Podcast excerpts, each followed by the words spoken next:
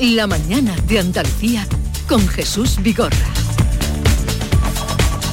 9 de la mañana, el día por delante con Paco Ramón. ¿Qué nos cuentas, Paco? Vamos con una última hora en Andalucía. La policía interviene 4,7 millones en una red de blanqueo de capitales procedente del narcotráfico en la localidad almeriense de Ejido hay cuatro detenidos y acaba de salir el dato del Producto Interior Bruto, acaba de publicarlo el, Instituto Nacional de Estadística. En el conjunto de 2022 el producto eh, se aumentó en un 5,2% respecto al mismo trimestre de 2021. Habría que ver ahora cuál es el dato anualizado, cuál sería ese dato en el conjunto de 2022. Esperamos esa actualización. Les contamos también que los letrados de justicia y el gobierno van a seguir negociando hoy para tratar de desconvocar la huelga que dura ya dos meses y ha provocado la suspensión de 350.000 juicios y el aplazamiento de 425.000 demandas ya. En la Audiencia Nacional hoy van a prestar declaración uno de los testigos y el sacerdote que resultó herido en los ataques yihadistas de Algeciras donde murió el sacristán Diego Valencia y otras cuatro personas más fueron heridas. El ala progresista del Consejo General del Poder Judicial estudia la posibilidad de dimitir en bloque y anular el pleno de los jueces tras dejarlo sin cuoro. La falta de acuerdo entre gobierno y PP, recordemos, ha provocado continuas advertencias de Bruselas, sobre todo ahora de cara a la presidencia española de la Unión Europea a partir del próximo mes de julio. Y hoy, en Bruselas precisamente, los 27 vuelven a reunirse para abordar cómo fortalecer el sistema comunitario financiero y garantizar los depósitos de todos los ciudadanos. Sobre la mesa, otra vez, la unión bancaria que lleva pendiente, recordemos, más de una década desde la crisis del euro. Y tras esa cumbre de Bruselas, el presidente del gobierno, Pedro Sánchez, va a volar a la República Dominicana, a Santo Domingo, para participar en la cumbre iberoamericana. Allí se encuentran ya el rey Felipe VI, el ministro de Exteriores, José Manuel Álvarez, y también el presidente de la COE, Antonio Garamendi. Eh, repasamos, vemos si eh, está actualizado ese dato en el conjunto de 2022. En el último trimestre se registró una variación del 0,2%. Eso es solamente dato del último trimestre del año. La variación interanual del PIB se sitúa en el 2,7 frente al 4,8 del trimestre precedente. Es decir, el, del mm, trimestre después del verano al siguiente, la actividad económica ha caído en dos puntos, hablando de la eh, desaceleración económica que ah, se venía hablando. Y en el conjunto del año se registra ese 5,5%, por tanto se confirma el dato adelantado del PIB que había dado el INE a final del pasado mes de enero. O sea, se confirma el dato adelantado del PIB, que hablaremos ahora porque tenemos también dentro de un ratito al director general de Economía y Estadística del Banco de España, Ángel Gavilán González. Gracias. Paco, que tengas un buen fin de semana. Hasta luego. A ver, estábamos hablando de unas manifestaciones en puertas, acaba de salir una noticia y quería ir de esas manifestaciones a lo que está pasando en Francia, que es los vecinos del lado, eh, impactantes las imágenes que hemos visto, pero vos ha salido ya eh, diciendo que eh, va a estudiar represalias contra el Partido Popular tras la ruptura de Fijó mm, de Ayuso con, con, con los representantes de Vox. Mm, pero en fin, no veremos qué, qué, bueno, qué pasará, ya sabéis, cada uno... Yo, creo que hay mucho de teatro ahí en esa... sí, que, se concreta. Hay teatralidad cuando dijo cada uno por su camino. sí, e, ese fue el último pleno de la legislatura en, Madrid y tienen que significar eh, cierta ruptura y cierta diferencia que además se va a acentuar mucho más durante la, campaña, electoral, pero yo creo que nadie le puede quedar, quedar ningún tipo de duda de que Partido Popular y Vox están condenados a entenderse sí o sí en, ayuntamientos y en comunidades autónomas como lo están haciendo recientemente. Acordados de lo que pasó con la moción de censura anterior que se presentó Santiago Bascal como candidato y la réplica tan dura que en ese momento Casado ofreció como líder del PP y aquello parecía que era una ruptura eh, permanente y total entre el Partido Popular y Vox y meses más tarde han pactado en ayuntamientos y en comunidades autónomas como en Castilla y León. O sea que no, eso yo creo que es un, un relato que ya que sabemos cuál, va a ser el final y que veremos después de las elecciones municipales y autonómicas en, el próximo mes de mayo. Pues sí, vos, vos está experimentando lo que eh, lo que hay a la izquierda del PSOE, ¿verdad? Porque como ha, ido cambiando de formulación y de, nombre, pues mm, eh, al final tú eres el auxiliar del partido mayoritario salvo, bueno, pues recientemente ciudadano, ¿verdad?, que quiso volar por su cuenta y al final se, le derritieron las alas como a Ícaro. Eh, pero tú eres el auxiliar, entonces tú tienes que socorrer al que es de tu espectro ideológico. Y esa, mm, por mucho que tú intentes desmarcarte, por mucho que tú intentes mm, marcarle la agenda, al final tú eres el partido en el que se apoya el mayoritario. Y en España hemos vuelto a una situación en la que los mayoritarios son PSOE y PP y tienen a su derecha y a su izquierda pues partidos auxiliares y ya está, y eso es así. Y vos, pues por mucho que se revele, por mucho que mm, trate de hacer mociones de censura estrafalarias, pues, pues, mire usted, cuando llegue el momento, los ciudadanos dirán, bueno, ¿y por qué no se ponen de acuerdo estos dos de la derecha y no mm, y le bloquean el paso a la izquierda? Y en la izquierda dirán, ¿por qué no se ponen estos de acuerdo, estos de la izquierda, porque ahí son más de dos, y le bloquean el paso a la derecha? Y ya está. Mm. Sistema de frente, de bloque, de, como queramos llamarlo. Sí, eh, bueno, yo todavía me acuerdo, me imagino que como acordáis la mayoría ¿no? de aquella famosa frase de hasta aquí hemos llegado y hasta aquí hemos llegado, mm, que, pronunció Casado ¿no? en aquella otra moción de censura, pues eh, hasta aquí hemos llegado, em, eh, bueno, evidentemente hay, era simplemente una, una etapa. Bueno, mm, yo aquí haría la reflexión de cómo em, todo el, todo el mundo en el espectro de la, de la derecha, o sea, desde el centro derecha hasta la, derecha más, eh, más radical, mm, quiere mover un poco, quiere mover al Partido Popular y quiere enseñarle un poco por dónde ir, ¿no? Em, Vox, por supuesto, con Santiago Abascal, con todas sus em, escenificaciones em, demasiado teatrales, ¿no? Hasta, hasta dentro del propio Partido Popular a, a Isabel Díaz Ayuso, ¿no? Que ahora, eh, pues ahí con esa salida, pues parece que también em, querer enseñarle a, a por dónde, por dónde hay que ir, porque mm, yo al menos lo, interpreto así. Em, bueno, el, liderazgo del Partido Popular eh, desde luego se ha revelado como, como algo em, en estos tiempos bastante, eh, bastante complicado. Decir que si están en, condenado, bueno, condenado entre comillas, ¿no? O sea, están llamados a entenderse eh, necesariamente.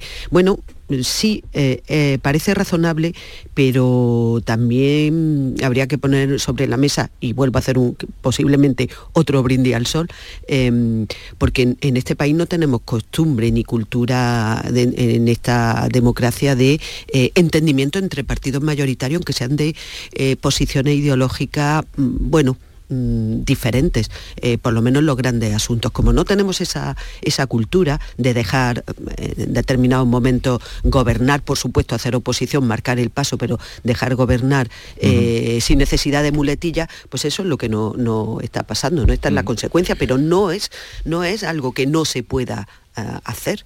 Vamos a... Sí, eh, adelante, eh, Javier. No, no, no, que eso justamente lo que estábamos diciendo antes con la sanidad, con las pensiones, con grandes problemas con, la política exterior, ¿verdad? Que entrevistabas a Zembrero, pues claro, la política exterior de España no puede ir de bandazo en bandazo. Y, aquí vamos de bandazo en bandazo. Vamos a escuchar lo que dijo mm, ayer Isabel Díaz Ayuso. Está claro que a partir de hoy es bueno que cada uno siga su camino, porque en muchas ocasiones nos hemos entendido, pero desde luego la deriva que ha tomado su partido a mí no me va a arrastrar con ella. Mire, es muy difícil entenderse con ustedes, prácticamente es imposible, y cuando parten, algunas veces de la razón, la pierden siempre por el camino con sus formas y con su pretendida superioridad moral bueno, quería recalcar eso, que cada uno siga su camino, parece un título de un bolero. hasta aquí hemos llegado en versión 2. Eh, eh, no sé. Me, gustaría saber qué, opina Núñez Feijo a cuenta de todo esto, porque me, da la no, sí, ha dicho que, Popular, pero eh, el mundo acaba de lanzar un titular. Pero, pero, el PP de Feijo es el, de Mañueco en Castilla, en Castilla León. Bueno, pues según el, PP de Moreno Bonilla es el de Mañueco. El PP de Bonilla según cada uno, pues Moreno Bonilla no necesita voz, Mañueco lo necesita, pues en función de eso, lo que decía antes. al final te apoya en quien tiene más cerca y te puede dar los votos y ya está. Eso es la política. Eh, Vamos eh, antes, porque ya digo, tengo, voy a liberar pronto hoy para que disfrutéis de la ciudad fragante, como titula hoy Javier Rubio. Huele el azar también en Almería, allí también tenéis, eh, ¿no? Delante de, del ayuntamiento hay allí eh, naranjos, ¿no? Eh, bueno, hay naranjo eh, en, la zona del paseo. Eh, no, lo que hay en la plaza del ayuntamiento son, son ficus, ¿no? pero bueno, tenemos algunos naranjos, pero no muchos. No, no, esto no es Sevilla. No huelen. hoy escribe Javier Rubio una columna que podéis leer en ABC, La ciudad fragante, y es que no sé, él habla de que tenemos la sensación como de que este año es más que otros años, no sé. Porque ha estallado de golpe. ha hecho frío y de repente este calor ha brotado la azar. Y Javier Chaparro los echa de menos porque en Algeciras hay naranjos o no hay muchos. Muchísimos. ¿Ah, sí? Muchísimos. ¿Y han estallado también el aroma? Han estallado. En la calle ancha de Algeciras, que es donde resido por fortuna, pues está llena, llena de naranjos y, y, la verdad es que sí, es una explosión de, aroma increíble. Y anoche precisamente estuvimos en la plazuela de, de San Isidro asistiendo a la al estreno de una marcha profesional nueva que se llama Anclados a la Esperanza y esa plazuela de San Isidro bellísima está, está también con muchísimos naranjos y la verdad que fue un auténtico placer estar ahí. Y Córdoba también, me contaba Paco Vocero que está por aquí, que huele ya eh, completamente. No somos conscientes, Jesús, porque como vivimos aquí, pero claro, yo me imagino que el impacto de un turista que viene del norte de Europa, que todavía hace frío, de repente se ponen a andar por nuestras calles de nuestras ciudades, eh, claro, le parecerá mm, otro mundo. y no es chuvinismo, ¿eh? es que se vuelven locos. Esta semana he recibido a mucha gente de que venía de Madrid o de fuera de, Andalucía y, es que se vuelven locos, loquitos, la cabeza le da vuelta, porque es que no se quieren acostar, te tienen hasta las tantas de la noche, pero vaya usted, no tiene hotel donde dormir se vuelven locos porque no es para menos. Oye, una cosita, lo de Francia brevemente. Esto se está poniendo eh, muy, eh, no sé, mayo del 68 o peor, porque una modesta reforma, porque tampoco es la, de que ha liado, lo de meterle fuego. ¿Habéis visto las imágenes? al ayuntamiento de Burdeos. Sí, es, tremendo. Sí, es tremendo. Pero allí son bravíos, ¿eh? Cuando se ponen de huelga. Ahí tienen mucha fuerza los, movimientos sindicales. Bueno, entiendo que en estas movilizaciones posiblemente se han metido otros muchos elementos que no tienen nada que ver con, los, con, las convocatorias sindicales, pero bueno, a río revuelto eh, todo vale. Pero es verdad que allí hay una cultura de movilización en la calle tremenda y que puede hacer moverse eh, los cimientos de la, de la Quinta República. ¿no? Yo escuchaba esta mañana la posibilidad de que, de que se abra la puerta ya a implantar la sexta. Vamos a ver. A ver lo que pasa. Lo que es curioso es que este tipo de, movimientos por parte del gobierno francés de, de Macron se produce en su segundo y último mandato. Una medida de estas características y de, y de este calado jamás hubiera atrevido en, su primer mandato, ¿no? Ah, claro. sabes ya que caduca, etcétera, dice, bueno, pues ya que, ya que me voy, voy a asumir la responsabilidad y voy a, voy a afrontar una reforma como esta, ¿no? Que imaginaos lo que yo hubiera sido en España, ya pasando a los 62 a los 64 años de Bueno, aquí estamos en 66 y medio, los 60, pero pero que, que no es tan 67 algunos, ¿no? Dentro de, algunos años, ¿no? sino acabará en 65 años de cotización. Pero a lo mejor hay un, hay otro malestar o otros malestares que están surgiendo ahora porque que pasen o nos parece a nosotros desde aquí que pasar de 62 a 64 bien costeadita, ellos están más abrigaditos, son los europeos que están eh, sí, pero a lo mejor es que no les da para todo y una cultura del estado de bienestar que nos lleva algunos, algún tiempo de ventaja. ¿no? Eh, bueno, pero efectivamente, como dice Jesús, eh, tiene que haber, y hay seguramente otros malestares derivados bueno, pues de, las generaciones que se han, que se han criado en, la, en las banlieues, ¿no? en, la, en los suburbios franceses, eh, que sí, que, han, que han disfrutado y se han mantenido eh, gracias a ese estado del bienestar, pero que al mismo tiempo hay una diferencia ¿no? Eh, social y económica y formativa muy importante con respecto a otra hay como dos velocidades, ¿no? Entre esa y, ahí en esas manifestaciones hay mucho de eso también. Bien, eh, voy a liberaros ya para que disfrutéis del fin de semana. No sé si trabajáis o no, pero Javier Rubio no. Descanso. Qué bien. ¿Y, tú, Antonia? No, no. ¿Trabajas? No, no trabajo, no. No, no trabaja. Eh, muy bien, pues a disfrutar. ¿Y Javier Chaparro? Yo me temo que sí, echaré alguna alguna peona todavía por delante Ha sido un placer que tengáis un buen fin de semana. Hasta la próxima. Un abrazo. Adiós. Un abrazo a todos. Y a la vuelta de la publicidad hablamos con Ángel Gavilán González, es el director general de Economía y Estadística del Banco de España y se incorpora también eh, con nosotros para esa charla Paco Vocero, que ya esta mañana les presentaba y bueno, como cada día a la hora de las claves y hoy un poquito más. Sofía tiene 22 años. Siempre le han gustado las matemáticas y todo lo relacionado con el espacio. Desde pequeña tenía clara su vocación. Sabía que quería hacer una ingeniería. Ahora estudia en una universidad pública gracias a una beca. Cuando termine piensa ampliar su formación con un doctorado que le permita completar su currículum y dedicarse a uno de los campos con más futuro, la aeronáutica. No es magia, son tus impuestos. Agencia Tributaria, Ministerio de Hacienda y Función Pública, Gobierno de España. La vida es como un libro y cada capítulo es una nueva oportunidad de empezar de cero y vivir algo que nunca hubieras imaginado. Sea cual sea tu próximo capítulo, lo importante es que lo hagas realidad. Porque dentro de una vida hay muchas vidas y en Cofidis llevamos 30 años ayudándote a vivirlas todas. Entra en cofidis.es y cuenta con nosotros.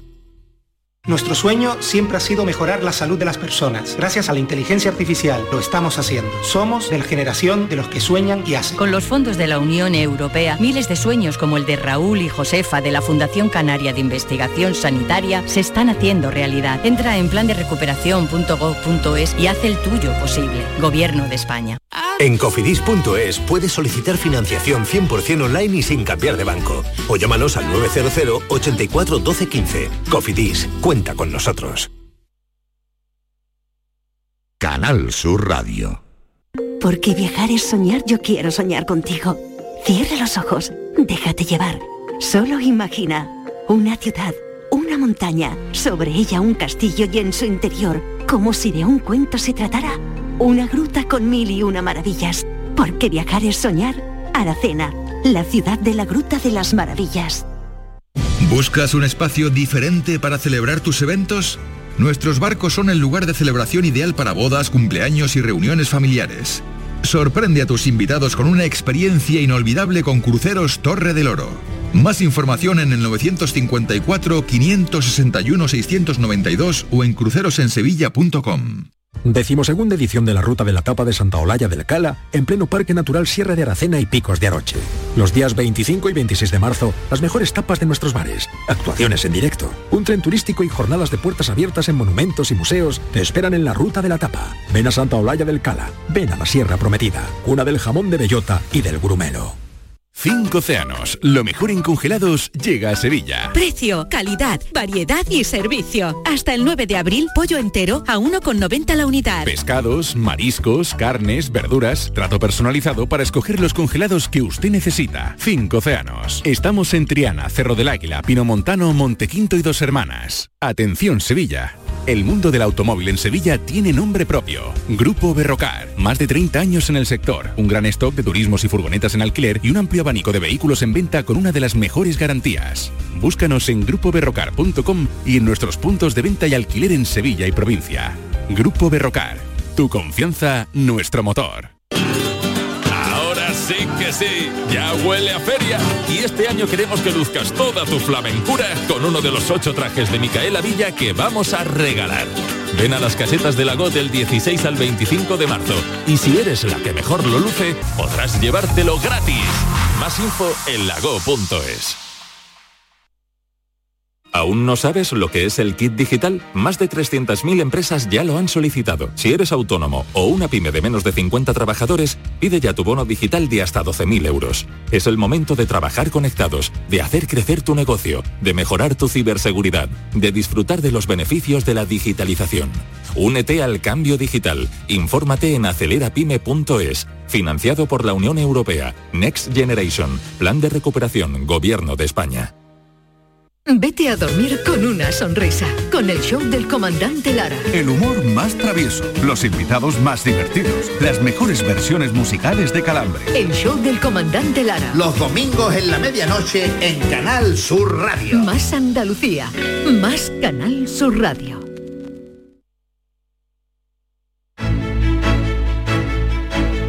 La mañana de Andalucía con Jesús Vigorra. Como les habíamos anunciado esta mañana, vamos a hablar con Ángel Gavilán González, es el director general de Economía y Estadística del Banco de España. Señor Gavilán González, buenos días. Buenos días, Jesús. Un Eh, placer acompañaros esta mañana. Eh, eh, igualmente por nuestra parte me acompaña también Paco Vocero, que es quien nos ayuda a digerir y entender la información económica.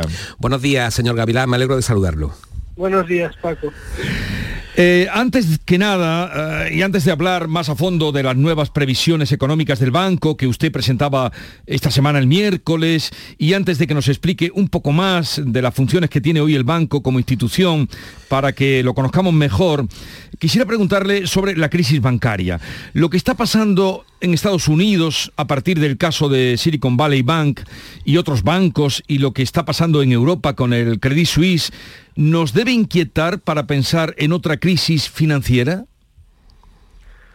Bien, Jesús, esto como, como ha venido mencionando las autoridades bancarias europeas eh, en la EVA, em, el, el, Banco Central Europeo, la presidenta Lagarde, el propio gobernador del Banco de España, el sistema bancario europeo y el español en particular son sistemas bancarios que han mostrado ya una extraordinaria capacidad de resistencia, que tienen unos niveles de, capital y de liquidez eh, existentes, que los estamos monitorizando de forma continua, en el caso del Banco de España, a través del informe de estabilidad financiera, las memorias de supervisión, y en ese sentido pues eh, estamos tranquilos de, eh, de, la solidez y, de la capacidad de resistencia de nuestro sistema bancario como también del sistema bancario europeo. Pues, pero, pero no obstante, como hemos trasladado también en el ejercicio de previsiones, eh, es, es, obvio, parece bastante evidente que las presiones financieras, las tensiones financieras que se han desencadenado en las últimas semanas a, nivel global, en Estados Unidos, en, Suiza, pues pueden tener eh, un efecto adverso en el corto plazo sobre la actividad y sobre las dinámicas de la inflación en la medida en que pueden suponer un tensionamiento adicional de las condiciones financieras porque aumenta la volatilidad en los mercados, porque aumenta la aversión al riesgo de los inversores, porque eh, aumentan los tipos de interés más allá de lo que de lo que ya lo venían incrementando los, los bancos centrales, ¿no? Y, mm, para conocer un poco más eh, al Banco de España, ¿cuál es su papel como institución en la actualidad? Mira, eh, permíteme que te, responda de forma amplia, em, empezando un poco por la, dirección general que, que, dirijo, que es la Dirección General de Economía y Estadística, em, y, para mostrarte un poco la variedad de tareas eh, que, nos ocupan. ¿no? Em, en, la, Dirección General de Economía y Estadística fundamentalmente hacemos un seguimiento coyuntural de la actividad económica en España, en Europa, en, el mundo. Y por seguimiento coyuntural de la actividad económica quiero decir que miramos lo que pasa en los mercados financieros, miramos las, dinámicas de crecimiento. Por ejemplo, hoy el INE ha publicado eh, los datos del cuarto trimestre de crecimiento del PIB, pues los estudiamos en profundidad las entradas de turistas, la producción industrial, las dinámicas de consumo y de producción en, la economía y con todo ello hacemos las, las, proyecciones macroeconómicas de forma trimestral. Esa es una, una, tarea. Otra tarea es valorar, más allá del seguimiento coyuntural del día a día, de qué pasa mes a mes, miramos las dinámicas estructurales y los principales retos estructurales de la economía española a futuro, en, los próximos años. Cómo está la sostenibilidad de las cuentas públicas, em, qué perspectivas hay en el mercado de trabajo, cuál es el, funcionamiento previsto para el sistema de pensiones, la productividad de la economía española, nuestras debilidades exteriores en términos de cuenta corriente, la transición al cambio climático. Y todo esto lo hacemos porque en, la ley de autonomía del Banco de España de, 1994, pues una de las tareas que se nos ha asignado es es la de asesorar al gobierno en temas estructurales y de, de, eh, política económica, ¿no? Y mm. para ello tenemos que hacer este seguimiento tanto de la del día a día como de con, un poco luces más largas de los retos estructurales de la economía española. Mm. Y luego, con un carácter más internacional, cada seis semanas se produce un Consejo de Gobierno del Banco Central Europeo y, el Banco de España, como parte del Eurosistema, eh, asiste a estas reuniones, el gobernador es miembro del Consejo de Gobierno del Banco Central Europeo, y yo, lo acompaño en las reuniones y ahí es donde se deciden estas reuniones cada seis semanas si se suben o no los tipos de interés, qué medidas se, adoptan en términos del balance del Banco Central Europeo, en términos de la provisión de la liquidez a las instituciones financieras, y para eso tenemos que tener esta visión tanto del corto plazo de la economía española a la economía europea como del largo plazo. Pues vamos ya eh, a preguntar o a saber eh, su opinión sobre tema de actualidad eh, económica. Paco, adelante. Sí, señor Gavilán, buenos días. Acabamos de conocer que el INE ha confirmado el crecimiento de la economía española en el 5,5%, algo que estaba prácticamente previsto con el dato adelantado, pero no parece que hubiera mucha variación del dato adelantado ya a la confirmación, ¿no?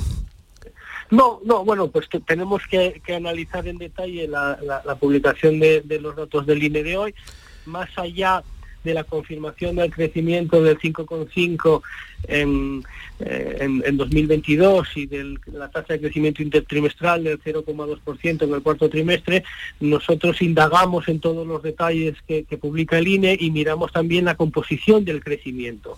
¿Qué, ha crecido? El consumo de los hogares, la inversión, ¿qué, han hecho las exportaciones, las importaciones? Entonces esto, bueno, pues nos lleva un poco más de tiempo procesarlo. En este sentido, mira, es importante destacar eh, y esto estaba en, nuestras previsiones, en términos de crecimiento teníamos dos mensajes. Em, un, primer mensaje relativamente positivo era, mira, la actividad económica en los últimos trimestres, a pesar de que se ha desacelerado, porque estamos creciendo a tasas del 0,2% intertrimestral, nos ha sorprendido al alza. Eh, se, está comportando algo mejor de lo que nosotros esperábamos. ¿no? Y eso lo podemos visualizar de forma muy evidente, por ejemplo, en el mercado de trabajo, donde, donde, donde el ritmo de creación de empleo está siendo muy dinámico, ¿no? muy dinámico en una coyuntura todavía muy, muy compleja. Eh, y, como parte de esta sorpresa revisamos nuestras predicciones de crecimiento al alza. ¿no? Pero no obstante, cuando indagamos en los datos y cuando vemos la descomposición de este, de este crecimiento, nos damos cuenta que a pesar de que la economía crece y crece poco, eh, aunque sea más de lo que esperábamos, notamos un síntomas de debilidad en el consumo de los hogares y síntomas de debilidad en la inversión. ¿Y de dónde vienen estos síntomas de debilidad? Pues yo creo que, que nosotros y todos nuestros oyentes, yo creo que toda la población española es perfectamente consciente de ello. en los últimos trimestres todos los hogares españoles hemos venido sufriendo una pérdida de poder adquisitivo, que en términos acumulados es muy importante y eso lastra nuestra capacidad de consumir, y al mismo tiempo las condiciones financieras, los tipos de interés se han ido elevando y eso hace que los hogares, las empresas eh, tengan unas cargas financieras mayores y, tengan, se enfrenten a unos costes de crediticios mayores a la, hora de pedir nuevos créditos, ¿no? Y esto limita el consumo, la inversión en vivienda, la inversión empresarial, y esto se está viendo en los datos, y en ese sentido el segundo mensaje de nuestras previsiones, que es un poco menos constructivo, es que de cara a, 2000, a 2024 creemos que estos factores de debilidad seguirán actuando en la, eh, eh, en la, actividad y por eso revisamos un poco a la baja el crecimiento del 24. Muy bien. Eh, pues precisamente hablamos de poder adquisitivo y yo le quería preguntar sobre la inflación y, esa previsión de evolución, porque la sitúan ustedes en el 3,7, aunque la subyacente queda en, el 3,9 para este año. Eh, y además llegamos ahora a marzo y en marzo va a tener lugar eh, la nueva revisión, se le va a aplicar ese efecto base que posiblemente baje de una forma importante los niveles de inflación actual y, va, mm, va a desconcertar mucho, nos va a desconcertar mucho ¿no? la, posible cifra que se dé por ese efecto base. ¿Qué, nos puede explicar al respecto? Bueno, pues pues confío en, poder aclararos eh, esta, esta posible confusión, que efectivamente vamos a ver volatilidad en las cifras de inflación, entonces permítanme que, que, os lo explique. ¿no? Eh, ¿Qué dicen nuestras previsiones? Nuestras previsiones efectivamente dicen que en 2023 eh, empieza con los mensajes positivos y luego un poco con, las cautelas, ¿no? Eh, o, con los matices. Eh, nuestras previsiones dicen que la inflación en 2023 se va a desacelerar de forma bastante intensa, de, una tasa promedio en 2022 superior al 8% a una tasa del 3,7%. Esta es una, una buena noticia, ¿no? El matiz es que la mayor parte de esta desaceleración tiene que ver por la desaceleración de, los precios de la energía, tiene que ver por lo que tú correctamente has mencionado como un efecto base, y ahora explicaré exactamente a qué se llama este efecto base, pero sin embargo las dinámicas más subyacentes, más estables de la inflación y la inflación de los alimentos también, lejos de desacelerarse en 2023 todavía se van a incrementar un poquito. Por ejemplo, la inflación subyacente creemos que se va a incrementar una décima hasta el 3,9%, y la inflación de los alimentos creemos que puede estar en el entorno del 12% en, en 2023. Entonces, ¿qué es el efecto base? Para, para, para entender el efecto base, lo, lo, lo, lo, que son los efectos bases, lo más importante es darse cuenta que cuando uno habla de inflación, por ejemplo, la inflación de febrero eh, eh, estuvo en el, en el 6%. Bueno, pues esto es una tasa interanual, es comparar la inflación de febrero del 22 con la inflación de febrero del 23. Entonces, analizar la inflación con estas tasas interanuales eh, es útil y nos transmite eh, un mensaje de cómo evoluciona la inflación mes a mes eh, con, carácter general. Pero hay ocasiones particulares en las que esta señal de la inflación interanual pues lleva ruido. Y lleva ruido cuando hay efectos base. ¿no? ¿Cuál es el efecto base? Pues em, fijaros, en la, la, inflación de febrero fue un 6%. Nosotros creemos que la inflación de marzo puede ser en el entorno del 3-4%, o sea, una desaceleración muy importante de la inflación en marzo de este año. ¿Quiere esto decir que los precios que todos vemos en el supermercado, que todos vemos en, bueno, en, en los bares, en los restaurantes, en, los servicios que consumimos, se han desacelerado mucho entre febrero y marzo? No, seguramente no se han desacelerado nada si miramos la tasa intermensual. Sin embargo, la tasa interanual sí se desacelera. ¿Por qué? Porque entre febrero y marzo del 22 del año pasado, que fue cuando estalló la guerra en Ucrania, hubo un incremento muy significativo de los precios eh, de las materias primas energéticas, las no energéticas, los cereales y demás, y eso provocó que la inflación entre febrero y marzo del 22 aumentara mucho. Ahora va a caer en tasas interanuales en marzo, pero los precios que vamos a ver en el supermercado en marzo comparados con los de febrero van a ser muy parecidos a los que veníamos observando. ¿no? Eh, entonces, eh, es importante entender que estos efectos base puramente estadísticos, cuando limpias este ruido, las medidas más estructurales, más subyacentes, siguen indicando que las presiones inflacionistas en la economía española siguen siendo elevadas y por eso digamos, todavía no se ha acabado el episodio inflacionista. ¿no? Bien, ¿y qué va a pasar? Que eso mucha gente que nos está escuchando, señor Gavilán, es lo que teme y lo que piensa. ¿Qué va a pasar con el Euribor? Bueno, eh, mira, esta es una pregunta muy difícil eh, porque el Euribor es un es, es un eh, digamos un, un tipo de interés al que se prestan los bancos que fundamentalmente lo que refleja son las expectativas de los bancos y las expectativas de los mercados financieros sobre cuál va a ser la política monetaria, en este caso del Banco Central Europeo. ¿no? Y, el Euribor sube o baja en función de lo que piensan los mercados y los bancos, que eh, lo que va a hacer el Consejo de Gobierno del, del Banco Central Europeo en sus próximas reuniones.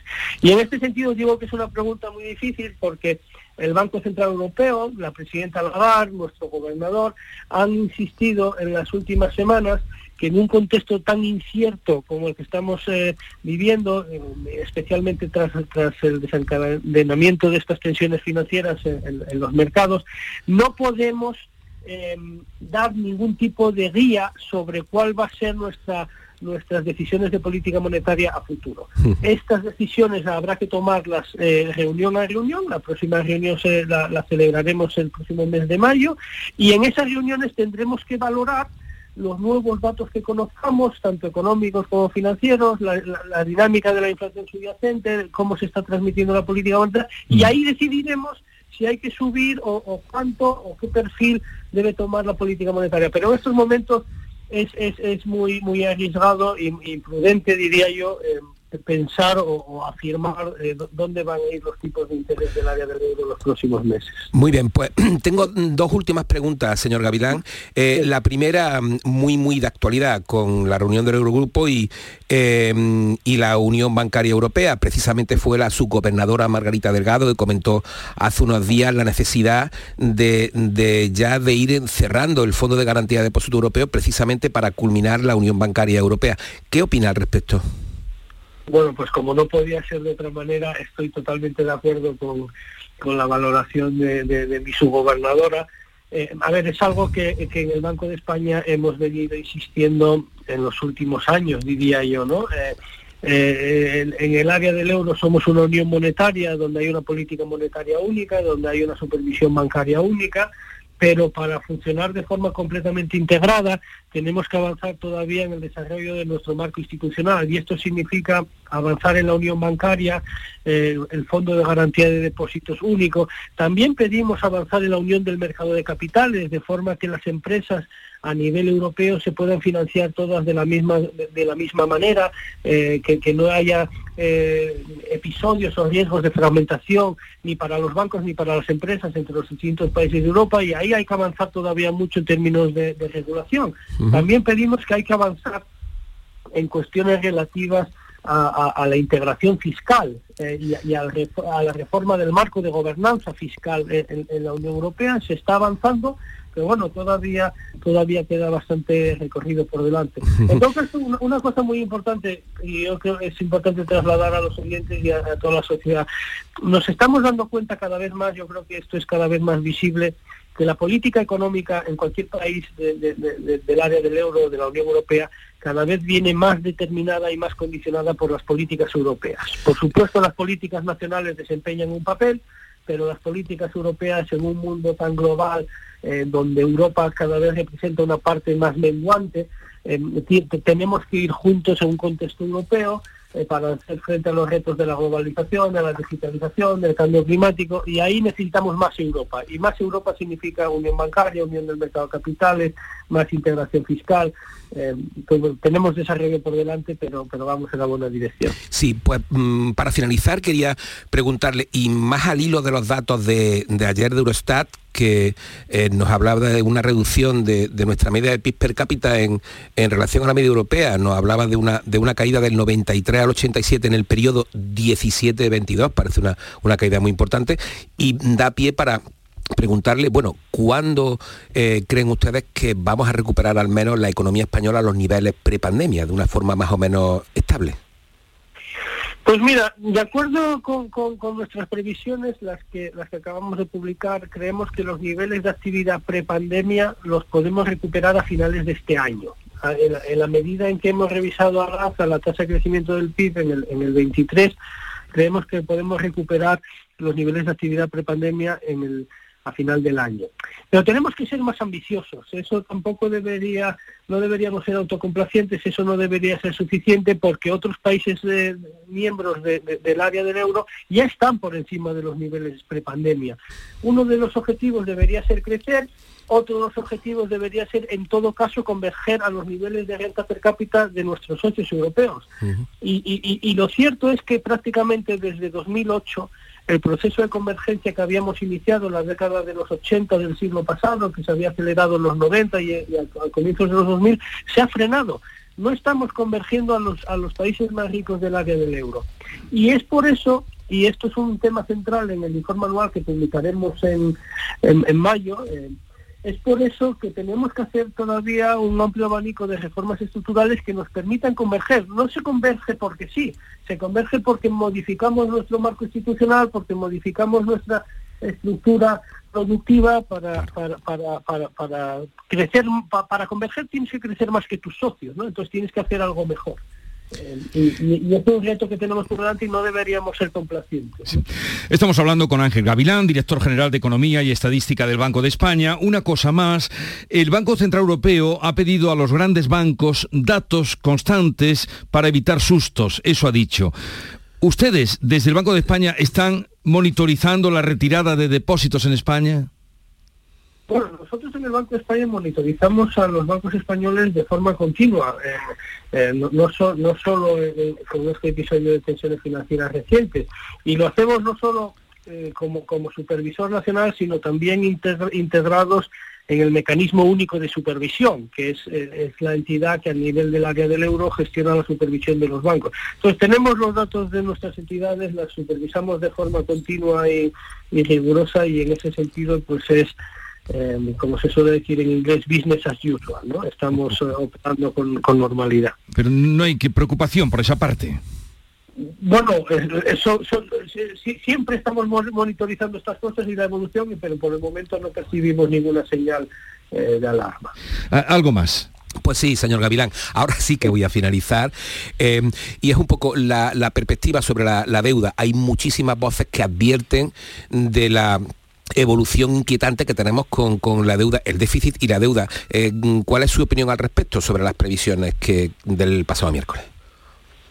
Sí, no, este es un tema evidentemente importante y tiene de nuevo una dimensión de corto plazo coyuntural y una dimensión estructural más de largo plazo. En, la dimensión coyuntural, eh, en, nuestras últimas previsiones situábamos el déficit de la economía española en, 2022, que se publicará a finales de, este, de las próximas semanas, se publicará la cifra oficial. Nuestra estimación sitúa el déficit en el 4,6%. Eh, que es una reducción importante con respecto del déficit que tuvimos a finales del, del, 21, que fue cercano al 7%. Entonces, esa es una buena señal positiva, se reduce el déficit público. No obstante, el segundo mensaje, de nuevo, siempre hay un matiz, siempre hay una cautela. El siguiente mensaje es que desde, desde nuestro punto de vista, con nuestro, con nuestro mejor análisis y proyecciones, pensamos que el déficit dentro de dos años, si ahora se va a situar en el 4,6%, dentro de dos años todavía se va a situar en el 4,4%. O sea, todavía se va a situar en niveles muy elevados y la deuda pública todavía va, se va a mantener por encima del, del, 100%, más cerca del 110 que del 100%. ¿no? Y en ese sentido eh, hemos venido eh, avisando o, digamos, eh, publicando en, nuestros últimos informes que es necesario que la economía española aborde con ambición un proceso de, de, reforzar la sostenibilidad de las cuentas públicas y eso pasa por una revisión integral de los ingresos y de los gastos de forma que podamos reducir nuestros desequilibrios. Porque puede ser que eh, esto sigue siendo una de las principales fuentes de vulnerabilidad de la economía, su, extraordinario desequilibrio en, las cuentas públicas. Ángel Gavilán González, director general de Economía y Estadística del Banco de España, gracias por habernos atendido, por los datos que nos ha dado, la información que nos ha facilitado. Un saludo desde Andalucía y buenos días. Pues muchas gracias, un placer. Adiós, buenos días, eh, señor Gavilán. Gracias. Adiós, buenos días. A ver, eh, Paco, datos importantes de los que salen de esta conversación que conviene tener presentes? Pues mira, yo creo que conviene tener muy presente en primer lugar, como no puede ser de otra forma, el mensaje de calma y tranquilidad que nos transmite el Banco de España respecto al tema de los depósitos y el tema de la crisis bancaria. Eso es fundamental. Eh, Ángel Gavilán ha ido trasladando de cualquier forma el mensaje tanto del BCE como del propio gobernador Hernández de Co y yo creo que eso es muy importante dada la situación. Eh, no obstante, también, como ha ido comentando y lo ha recalcado varias veces, los matices. No obstante, hay que estar muy vigilantes y esta situación puede tener riesgos sobre la evolución del crecimiento, ese que hemos conocido esta mañana. El segundo mensaje, el IPC y el IPC y ha explicado muy bien lo que va a significar ese efecto base que nos vamos a encontrar con toda nuestra sorpresa para este mes de marzo, con que de repente estamos en el 6, vamos a pasar a lo mejor al 3,8 o al 4 y nos vamos a quedar diciendo, pero ¿cómo es posible que ambas hayan bajado los precios un 2% cuando a mí me sigue costando? Cuando el supermercado, él lo ha dicho, yo he entendido eso, va a seguir, no se va a notar en el supermercado. de hecho, no solamente eso, ha recordado también que la inflación de los alimentos, que es lo peor que vamos a, a tener en este cuadro de precios, va a estar en el 12,2% este año, los precios de los alimentos. Una subida tremenda, como estamos viendo. Y yo luego me quedaría también con el último mensaje de la, de la deuda pública, del déficit. Me quedo con ese mensaje de que vamos a estar todavía en 2025 en entorno del déficit del 4, por encima del 4% y con mucha dificultad para bajar la deuda y con necesidad de hacer reformas importantes eh, precisamente para eh, recortar, eh, recortar ese montante porque es un peligro para, el, para las cuentas públicas futuras, lo ha, lo ha dicho al final. Paco Vocero, gracias por tu ayuda para que nos atendiera este importante, la responsabilidad es grande del el invitado que hemos tenido, Ángel Gavilán, en el Banco de España. Que tenga buen fin de semana, gracias por la visita. Igualmente. Y por los pasteles. y por los pasteles de Ramadán. Y por Laura Cox y su canción, que ha estado estupenda esta mañana, muy buena, muy buena, eh, cuidado chicos, que si son pasteles de Ramadán, se deben comer al anochecer. No andéis ahora con la boca llena. ¿Eh? Si se comen durante el día puede haber un castigo de Alá. Si, claro, sí, si coméis durante el día, podéis ser castigados. Hay que comerlos al atardecer. ¿eh? Seguimos.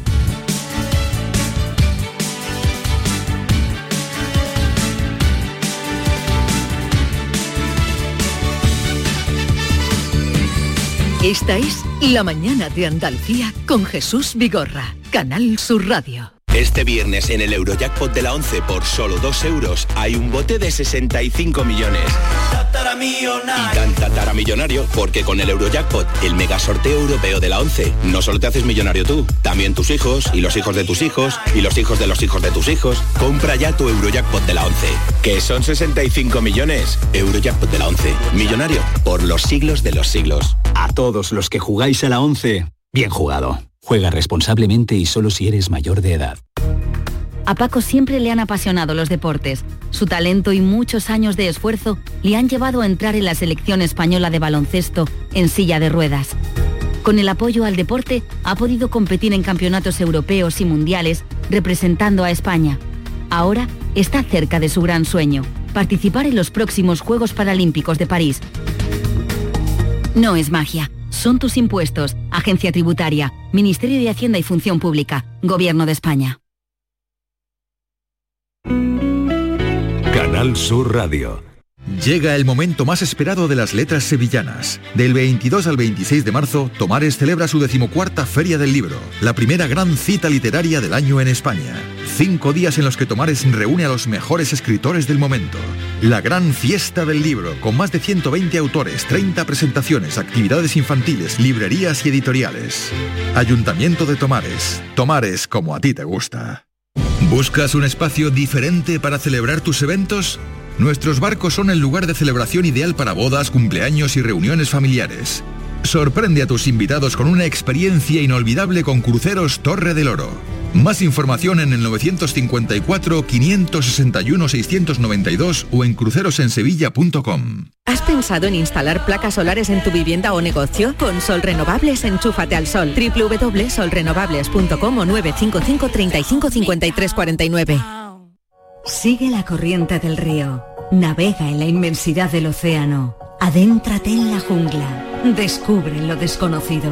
Sumérgete en un mundo de medusas. Rodéate de peces tropicales y echa raíces en el manglar. Ya estás conectado. Déjate abrazar por el mar.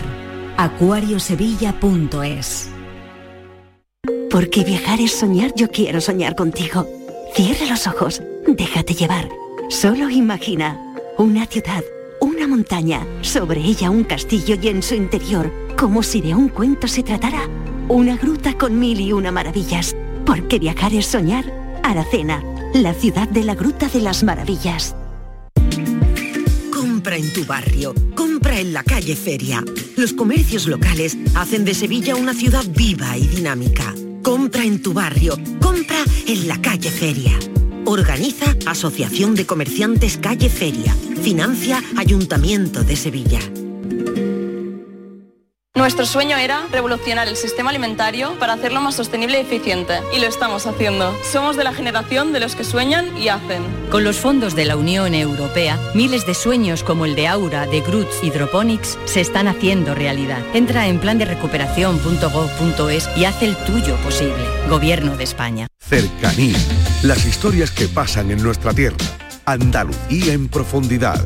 Actualidad. El cafelito de siempre. Así es la tarde de Canal Sur Radio con Mariló Maldonado. Tres horas para disfrutar de una radio emocionante. Andalucía, son las 3 de la tarde. La tarde de Canal Sur Radio con Mariló Maldonado. De lunes a viernes desde las 3 de la tarde. Más Andalucía, más Canal Sur Radio.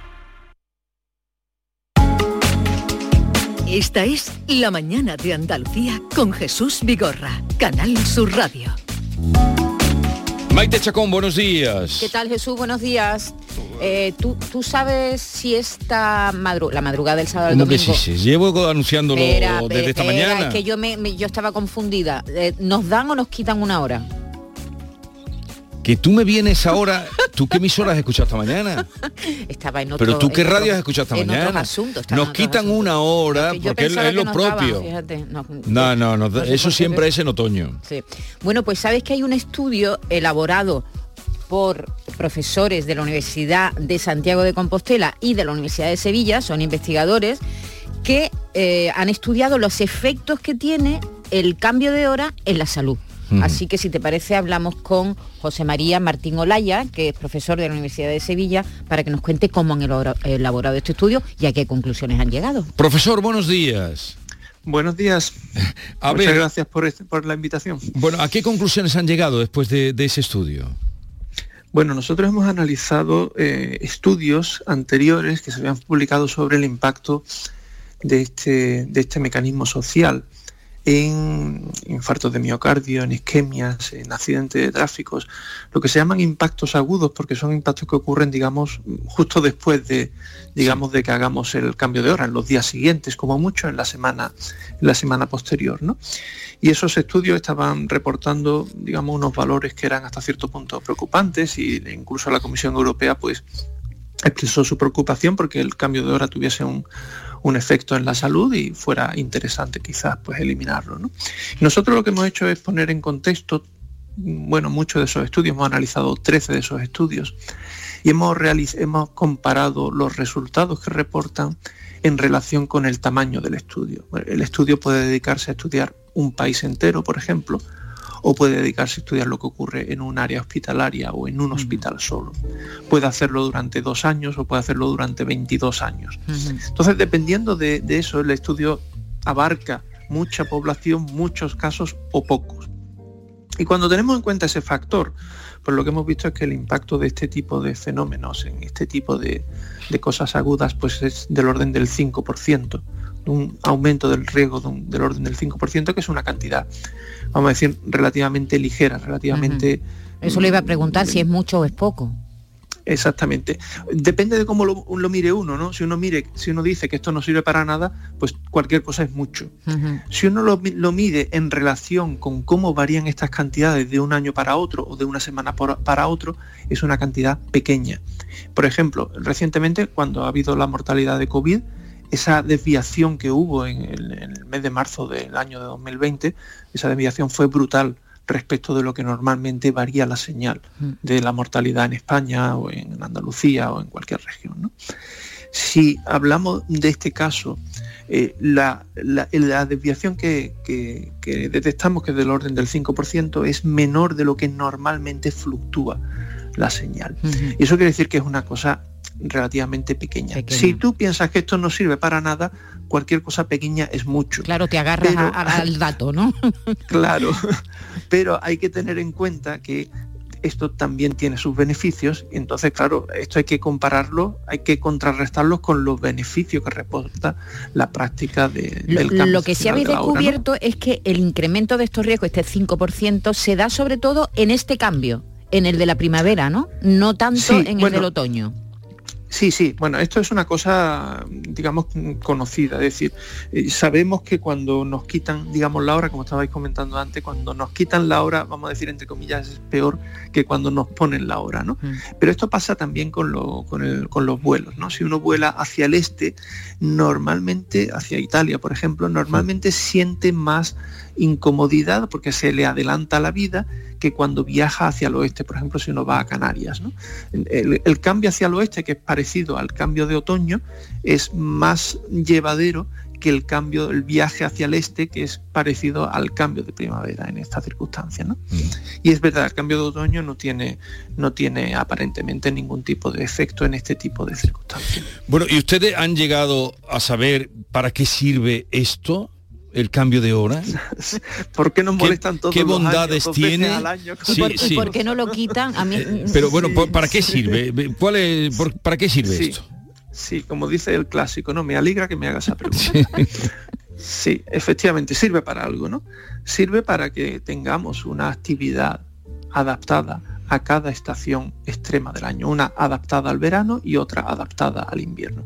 Sirve para que ahora en verano adelantemos el inicio de la jornada laboral, aunque no nos lo parezca, pero lo que estamos haciendo es adelantar el inicio de la jornada laboral y eso nos va a permitir en verano pues evitar las horas centrales del día, eso nos permite ahora acercar el inicio de la jornada laboral con el amanecer. El amanecer va a ocurrir cada vez antes, cada vez antes, y lo que vamos a hacer es acercar el inicio de la jornada laboral con el amanecer y nos va a permitir tener después una tarde bastante expansiva de ocio, con luz y con, con claridad. Pero claro, se no, y en otoño... Sí, sí, dígame, dígame. Perdón, y en otoño es todo lo contrario, se retrasa el, el, amanecer y entonces retrasamos la jornada laboral y permitimos ir al trabajo con luz, empezar la jornada laboral con luz. Por supuesto no todas las personas, ¿eh? siempre puede haber uno que, oiga, pues yo llego en, en, invierno al trabajo de noche.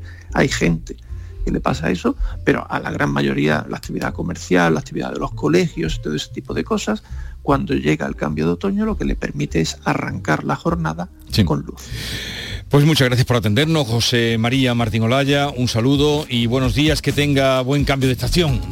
Muchas gracias a ustedes, igualmente. Adiós, buenos días. Esta es La Mañana de Andalucía con Jesús Vigorra, Canal Sur Radio. Canal Sur Radio. ¿Tienes problemas con tu dirección asistida, caja de cambios, grupo diferencial, transfer, turbo o filtro de partículas? Autorreparaciones Sánchez, tu taller de confianza en la Puebla del Río. www.autorreparacionessánchez.es Líderes en el sector, Autorreparaciones Sánchez. Si buscas un apartamento baratito en la playa para esta Semana Santa, pues lo mismo no podemos. Pero si quieres un Renault de ocasión, en Sirsa tenemos más de 400. Con la fiabilidad y seguridad de Renault Selección, 100 puntos de control, kilometrajes certificados y una cobertura de garantía europea de 12 meses como mínimo. Ven a Sirsa, tu concesionario oficial Renault en Sevilla. Tomarartesanía.com es la nueva web de Tomar Artesanía, marca de referencia en el traje de corto. Descubre en tomarartesanía.com las tendencias en sastrería campera para el caballista y la amazona. Visita nuestras tiendas en Huelva y Sevilla para tu traje a medida. Vístete en tomarartesanía.com. Da rienda suelta a tu pasión. Llega el momento más esperado de las letras sevillanas. Del 22 al 26 de marzo, Tomares celebra su decimocuarta Feria del Libro, la primera gran cita literaria del año en España. Cinco días en los que Tomares reúne a los mejores escritores del momento. La gran fiesta del libro, con más de 120 autores, 30 presentaciones, actividades infantiles, librerías y editoriales. Ayuntamiento de Tomares. Tomares como a ti te gusta. Compra en tu barrio, en la calle Feria. Los comercios locales hacen de Sevilla una ciudad viva y dinámica. Compra en tu barrio, compra en la calle Feria. Organiza Asociación de Comerciantes Calle Feria. Financia Ayuntamiento de Sevilla. Van a dar las 10 de la mañana y Automóviles Berrocar abre sus puertas, deseándoles que tengan un feliz día. Automóviles Berrocar, tu confianza, nuestro motor. En España de sexo no se habla, ni de tocarse los 60, ni de hacerlo con la regla. No hablamos de que no quiero usar condón, de que tu nombre ya no es ese. No hablamos de quien nos gusta, ni de placer. Pero ahora que ya nos veis, hablemos. Por una educación sexual para la igualdad. Plan corresponsables, Ministerio de Igualdad, Gobierno de España. La noticia se la venimos contando, abusó de su hermanastra como Juan y se cambió el sexo para entrar en la cárcel como Irene. ¿Cómo actuar ahora? Se pregunta García Barbeito. Querido Antonio, te escuchamos. Muy buenos días, querido Jesús Vigorra. Perversos del cambio de sexo. Reina de la serranía, tajo asombroso, imponente, ronda se asoma a los aires y al vértigo mismo vence Hallar en Andalucía un milagro como este, donde la piedra es la carne de un sueño, donde perderse, no es fácil, amigos míos. Ronda es única, te embebe. Y en Ronda ha sido, ya ven, esto que les cuento a ustedes. Lo que iba de boca en boca y aún ilustrado en las redes y contado como chiste, resulta que ahora sucede. Con lo del cambio de sexo, nos mandaban muchos memes y la gente se reía. Lo exagerado que eres. Exagerado. Ya ven el ejemplo. Aquí lo tienen. Me acuerdo de la canción Yo soy esa, que recuerden, decía la que cantaba, lo mismo me llaman Carmen que María que, que Vicente, podríamos cantar ahora, después de lo que acontece. Un tío de 36 años a su hermanastra acomete, chiquilla de 15 años, violenta al adolescente y para escurrir el bulto, ¿qué hace el tipo? Se convierte en mujer y ya no pueden hacer lo mismo las leyes. O sea que el hermanastro se orientó y dijo, cogerme para violentarla, Juan, y para escaparme, Irene. Si el cambio de sexo es una cuestión de papeles, y si soy concha y deseo que ahora me llamen silvestre, digo, firmo, pliego y ya no soy el que creen ustedes. Y así fue este Juan, tan listo. Y como otros se orienten, aquí vamos a tener curros que acaben Mercedes y Adelinas que terminen contestándonos por Pepe. No sé cómo arreglaremos el lío que se nos viene, pero si el sexo se cambia con un papel que rellene y se puede dar el salto cada vez que le parece, hoy Paco, mañana Lourdes, ayer Luz, mañana Oreste, podemos aquí acabar en Babel de las Babeles. Voz de tenor y bigote, pero a mí llámame Merche. O mujer con bellezón, pero me llamo Vicente. Terminaremos más locos que una traca de cohete.